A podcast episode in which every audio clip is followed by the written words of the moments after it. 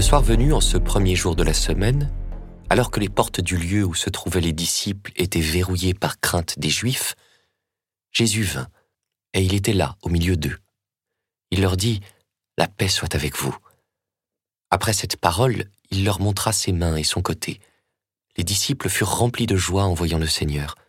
Jésus leur dit de nouveau, La paix soit avec vous. De même que le Père m'a envoyé, moi aussi je vous envoie.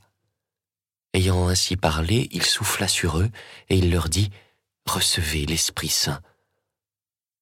À qui vous remettrez ces péchés, ils seront remis. À qui vous maintiendrez ces péchés, ils seront maintenus. Or l'un des douze, Thomas, appelé Didyme, c'est-à-dire jumeau, n'était pas avec eux quand Jésus était venu. Les autres disciples lui disaient, Nous avons vu le Seigneur. Mais il leur déclara, Si je ne vois pas dans ses mains la marque des clous, si je ne mets pas mon doigt dans la marque des clous, si je ne mets pas la main dans son côté, non, je ne croirai pas. Huit jours plus tard, les disciples se trouvaient de nouveau dans la maison, et Thomas était avec eux. Jésus vient, alors que les portes étaient verrouillées, et il était là au milieu d'eux. Il dit, La paix soit avec vous. Puis il dit à Thomas, Avance ton doigt ici, et vois mes mains, avance ta main, et mets-la dans mon côté.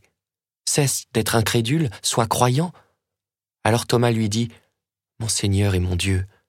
Jésus lui dit, Parce que tu m'as vu, tu crois. Heureux ceux qui croient sans avoir vu.